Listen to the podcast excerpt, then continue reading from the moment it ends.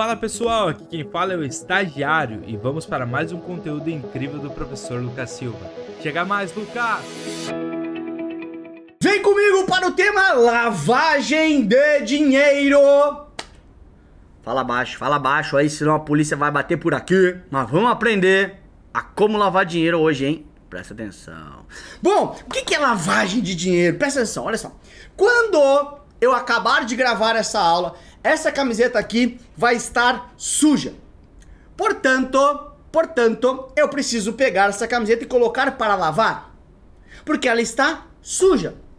Portanto, sendo assim, né, para não ficar repetindo portanto, por que, que um dinheiro precisaria ser lavado? Porque assim como é a camiseta, ele está sujo. Dinheiro sujo. Como assim, Lucas? Me explica melhor isso. Bom, vamos lá né? Eu, Lucas, sou um professor, tá bom? Eu tenho conta em um banco, beleza? Beleza. Todos os meses lá na minha conta no banco entra, por exemplo, vamos supor, dois mil reais do meu salário de professor. Todos os meses entra lá. Eu preciso lavar esse dinheiro? Não, porque esse dinheiro tem uma origem lícita da minha profissão de professor. Então esse dinheiro não é sujo. Eu não preciso fazer nenhum processo para limpar ele. Agora, deixa eu contar uma coisa para vocês. Tem uma, ah, galera. Queria ver se não me julguem, tá? Mas ai ai. Cara, não sei se devia falar isso. Mas enfim. Ah, vou falar, né? Eu tenho uma renda extra, né? Tenho uma renda extra, que é um comércio, né? Um pequeno comércio aqui em Porto Alegre, tá? E esse comércio ele vende uh, bens de uso, uh, não é bens, né? Mas uh, ele usa coisas de uso pessoal, né? Coisas que provocam alegria, né? Eu tenho um, um pequeno comércio, emprego algumas pessoas e ah, quer saber? Vocês são meus amigos, né? Posso falar. Eu tenho um ponto de tráfico de drogas. Ah, galera, normal, né? Tráfico de drogas aqui, né? Então, pô, vendo um negocinho ali, outro ali, não tem problema. E esse tráfico de drogas aqui, cara, me dá 10 mil reais por mês. Então, além do meu salário de professor, eu ganho 10 mil reais por mês com o meu tráfico de drogas. Só que, olha só, como vocês bem sabem, essa operação, ou essa meu trabalho, é uma, uma origem ilícita. Né? Minha carreira de professor é lícita, né? pode entrar o dinheiro, e esse dinheiro aqui não tem como eu levar lá no banco, porque o banco vai, meu gerente do banco lá vai perguntar assim, Lucas, qual a origem disso aqui? Aí eu assim, é PLR, participação de lucros e resultados da boca de fumo. Vendi muito esse mês. Porra, não dá. Né? Porra, é ruim, né? Bônus, bônus, bônus por. Minha, dividendos da boca. Porra, é ruim. Então, né? O que, que eu tenho que fazer? Eu tenho que pegar e esses 10 mil, tá? Esses 10 mil aqui, tá? De origem ilícita, eu não posso levar direto no banco. Eu tenho que dar uma volta com ele e fazer ele ter uma origem aparentemente lícita. Para conseguir dar uma enganada no sistema financeiro, para conseguir dar uma enganada no sistema econômico, para conseguir dar uma enganada no meu banco, para parecer lícito. Então o que, que eu faço? Eu compro um posto de gasolina e digo que é retorno do posto. Eu compro uma, um hotel, digo que é retorno do hotel. Eu compro um salão de beleza, digo que é retorno do salão de beleza, eu não sei mas eu tenho que comprar algo para tentar esquentar o dinheiro. Porque cada vez está mais cercada a forma de comprar bens para que eu não consiga comprar espécie. Então esse dinheiro vai ter que entrar no mercado. A lavagem de dinheiro é isso. Então, na prática, o que, que eu faço na lavagem de dinheiro?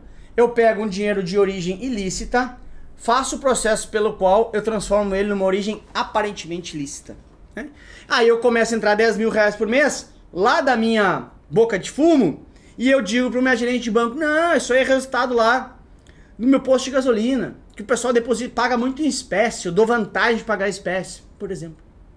Então eu consigo ir, teoricamente, tentando burlar essa ideia de lavar dinheiro. Com isso, eu consigo colocar um dinheiro dentro da economia, consigo girar um dinheiro da economia e consigo efetivamente conseguir esquentar essa grana. Detalhe é que não confunda lavar dinheiro com sonegação. Sonegação é quando eu deixo de pagar imposto. Tudo que eu gostaria, o cara que tem origem ilícita, é pagar imposto. Porque o imposto só é cobrado sobre algo legal, né? Não tem imposto, né? Imposto sobre distribuição da maconha, que não é, não é legal maconha, né? é ilegal, tá bom? Então essa é a ideia. Pois bem, então deixa eu trazer um case prático aqui, muito comum no nosso país, que é, é os políticos utilizando as empreiteiras. Então olha só, pô, a empreiteira chega lá no político e fala assim: político, me ajude a conseguir obras para você e me ajude pra gente, poxa, conseguir fazer mais obras no país. A minha empreiteira vai crescer muito, tem muita coisa para fazer.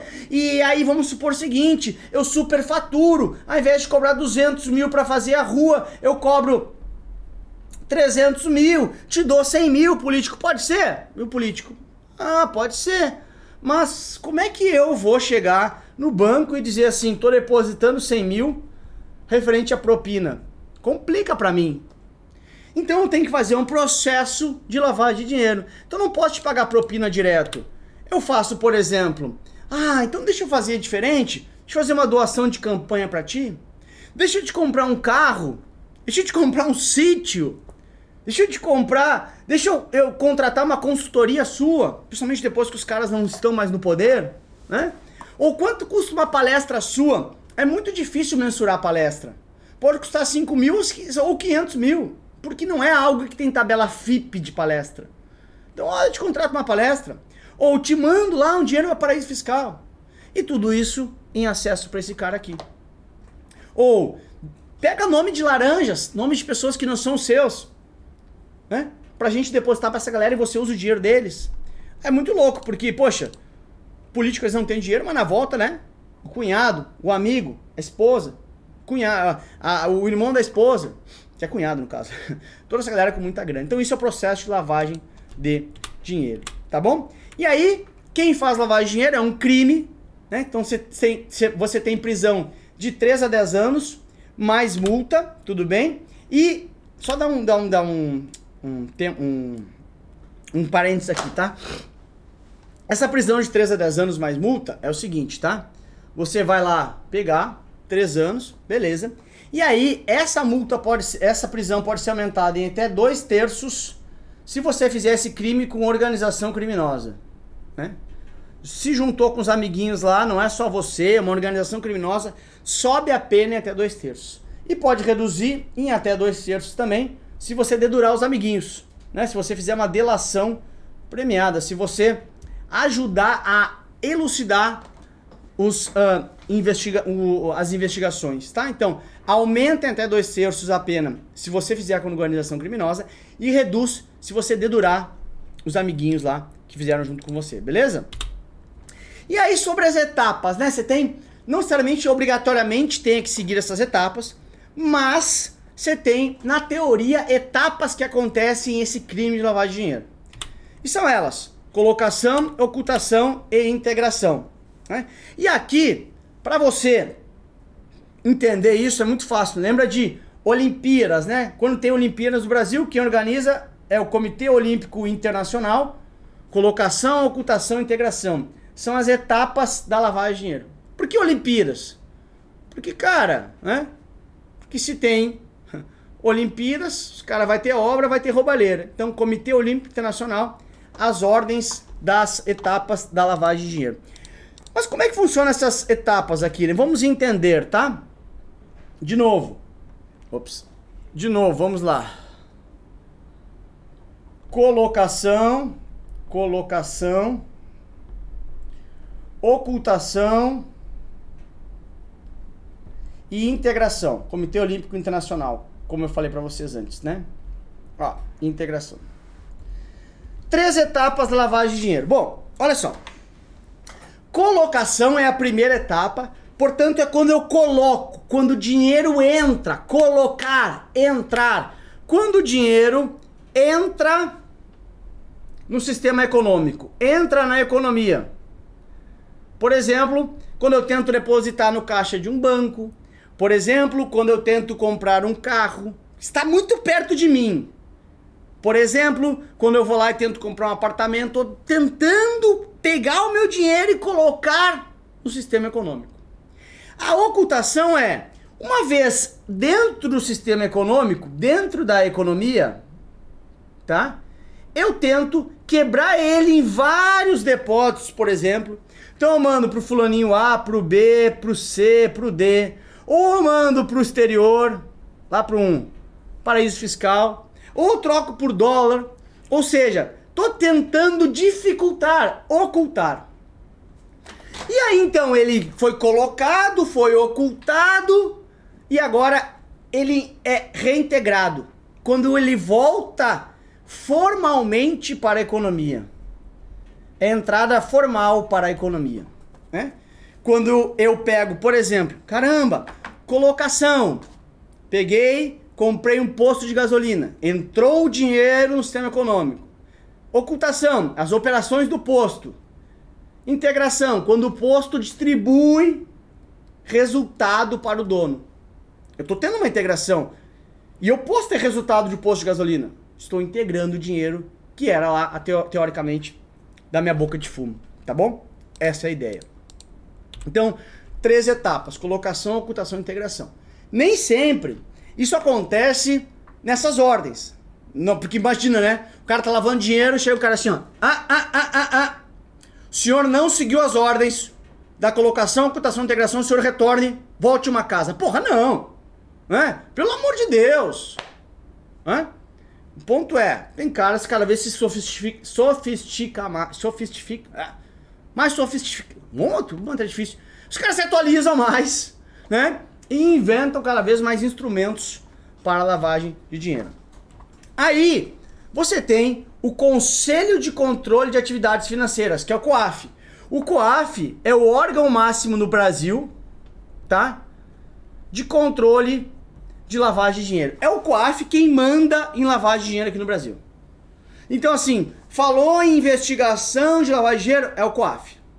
O que o COAF fala? Fala assim, meu, olha só. Eu preciso que os agentes, as pessoas, comuni comuniquem para mim, comuniquem para o COAF algumas movimentações. E aqui, aqui é questão de prova, tá? E isso aqui é questão de prova. Então, que movimentações que eu tenho que comunicar ao COAF? Dá um passo atrás aqui. Quando o cara faz um Pix, quando o cara faz uma TED, quando o cara vai passa um cheque, nem sei se tem cheque ainda. Tudo isso, moçada, presta atenção, é rastreável. Não precisa ser comunicado. Agora, quando o cara faz movimentações em espécie, espécie não tem como rastrear. Então, as movimentações em espécie devem ser avisadas ao COAF. Acima de 50 mil, todas elas, independente, e se for suspeita de qualquer valor. Então, por exemplo, eu sou lá um vendedor de bens de luxo, de carros de luxo, tá bom? Chega um cara para comprar um carro comigo de 300 mil reais, uma mala de dinheiro. O que, que eu deveria fazer?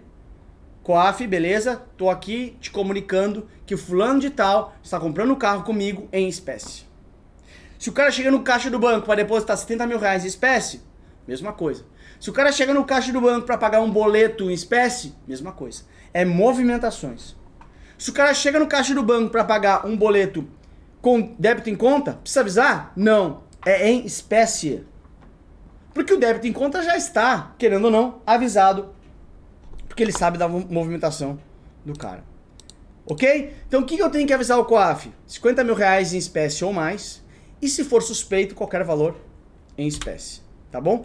Cuidado com pega-ratão aqui, porque alerta de pega-ratão. Porque às vezes a prova fala assim: Fulano de Tal fez uma transferência no valor de 70 mil Tem que avisar o COAF. Aí você vai enlouquecer. Sim, 50 mil, avisar o COAF. Não. Só tem que avisar quando for em espécie. Só tem que avisar quando for em espécie, que eu não tenho rastreio. Tá bom? E quem que é esse tal de COAF, né? O COAF, ele é o, pre... nomeado pelo presidente, mais 11 diretores, e ele reúne esse Conselho de Controle de Atividade Financeira, o Bacen, a Procuradoria Geral da Fazenda, CVM, Ministro de Relações Interior, ou seja, reúne uma galera, foi um órgão criado para combater lavagem de dinheiro, reúne uma galera para ter o máximo de informações possíveis sobre lavagem de dinheiro. Então, esse cara é o órgão máximo da lavagem de dinheiro. É o órgão máximo do controle e investigação de lavagem de dinheiro no Brasil hoje, tá? E aí, o que, que, os caras falam? Fazem assim, meu, olha só. Uh, lembra que eu comecei brincando? Olha, o Lucas é um professor. Se ele é um professor, e se ele disse para você lá que ele ganhava dois mil reais por mês, tem que mais ou menos entrar dois mil reais por mês em média na conta dele. Pode ser que em algum determinado momento, se ele ganha dois mil reais, entre 30 mil reais, cara, pode receber um bônus da empresa. Pode ser que em determinado momento receba na conta dele 400 mil reais.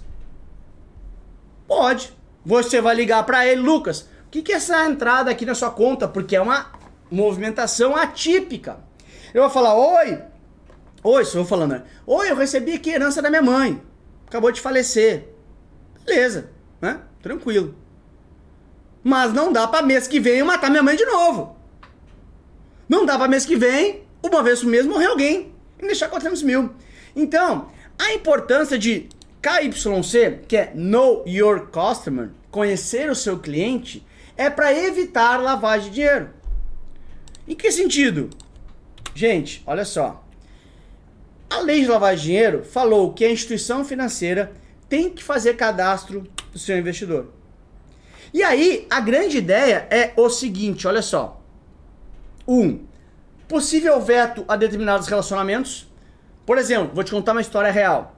Quando eu estava no Personalité, o banco chegou e tinha contas de jogadores de futebol, do Inter, inclusive, e ele, o banco pediu para fechar conta de não sei quantos jogadores de futebol.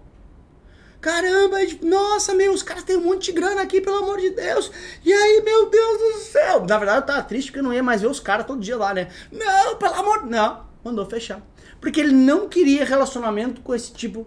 Não que o jogador seja lavado, lave dinheiro nesse ponto. Os bancos falaram assim: ah, isso aqui pode ter um tipo de risco que eu não quero. Também, conhecimento da origem do patrimônio do cliente. Eu sou professor, ganho dois mil reais. Não posso, teoricamente, ter um patrimônio de 10 milhões de reais a não ser que eu justifique. E compatibilidade de transações financeiras.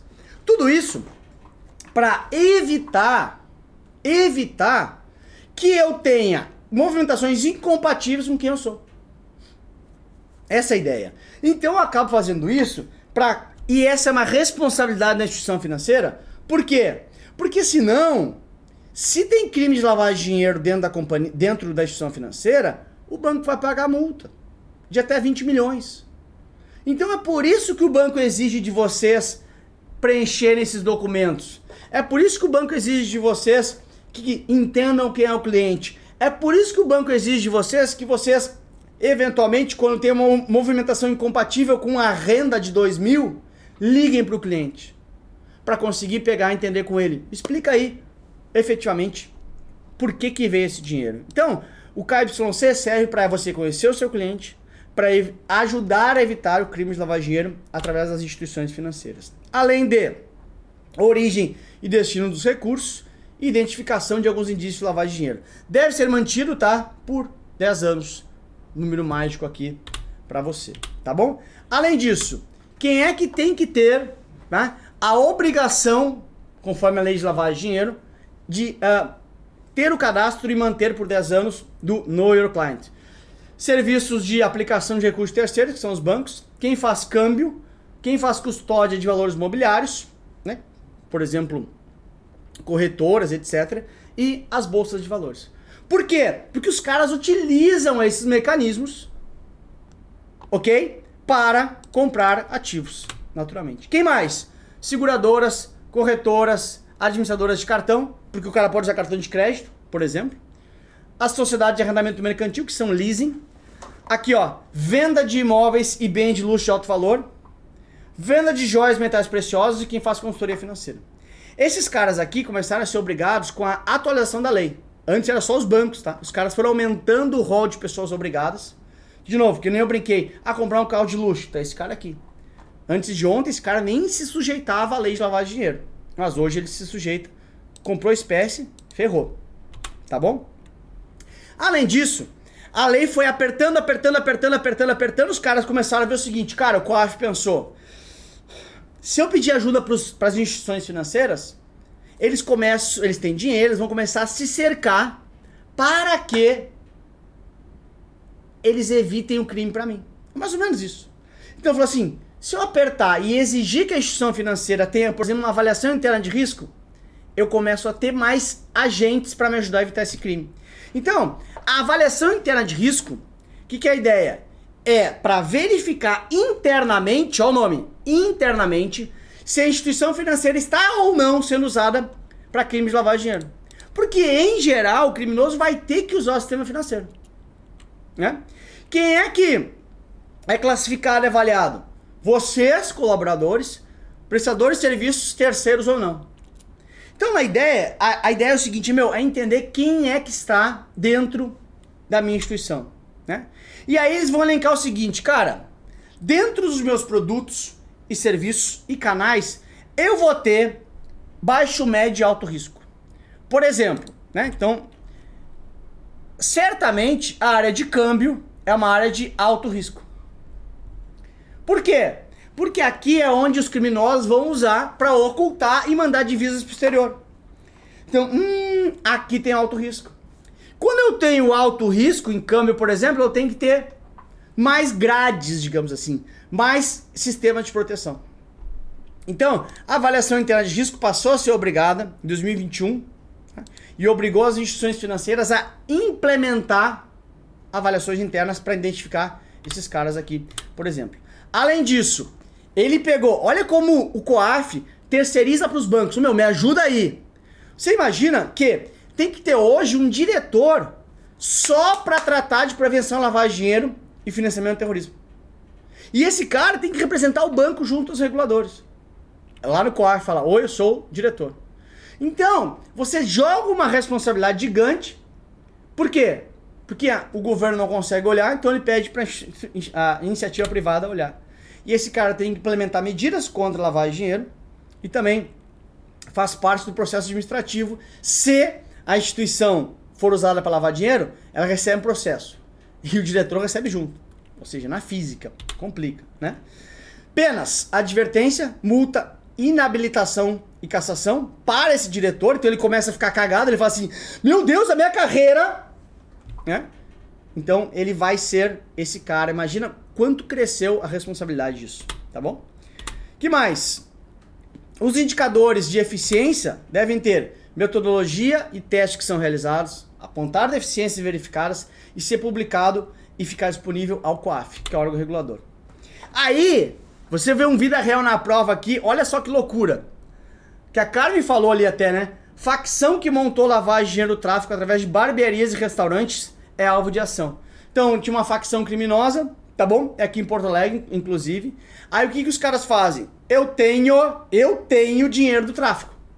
Eu tenho dinheiro de sequestro. Sequestrei pessoas, eu não posso chegar no banco. Sequestro do fulano. Bônus por ter feito bem.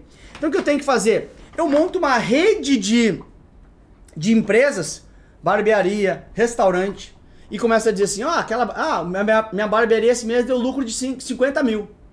Deu só lucro de 30 ou de 20 os outros 30 veio do tráfico. Então eu começo a esquentar dinheiro, tá bom? É uma ideia de lavagem de dinheiro. Beleza? Beleza. Vamos lá. Aqui, ó, questãozinha de prova, ó. O estagiário é gerente de contas de um banco e seu cliente possui uma ONG que cuida de animais abandonados. Essa ONG realizou algumas transações bancárias através de conta corrente. Questão de prova. Caiu faz uns 10, 15 dias aí, tá? 1. Um, recebimento de. Então, uma ONG de, de cachorro recebimento de diversos valores pequenos de vários remetentes. Pra mim, não é suspeito, né? Porque, poxa, uma ONG recebe doações, tá bom? Envio de uma TED no valor de 60 mil pra uma casa noturna. Hum, eu tô buscando operações suspeitas. Meu, quer fazer o quê? A Dogs Party? Ah, imagina os cachorrinhos fazendo festa na boate. Porra, não dá.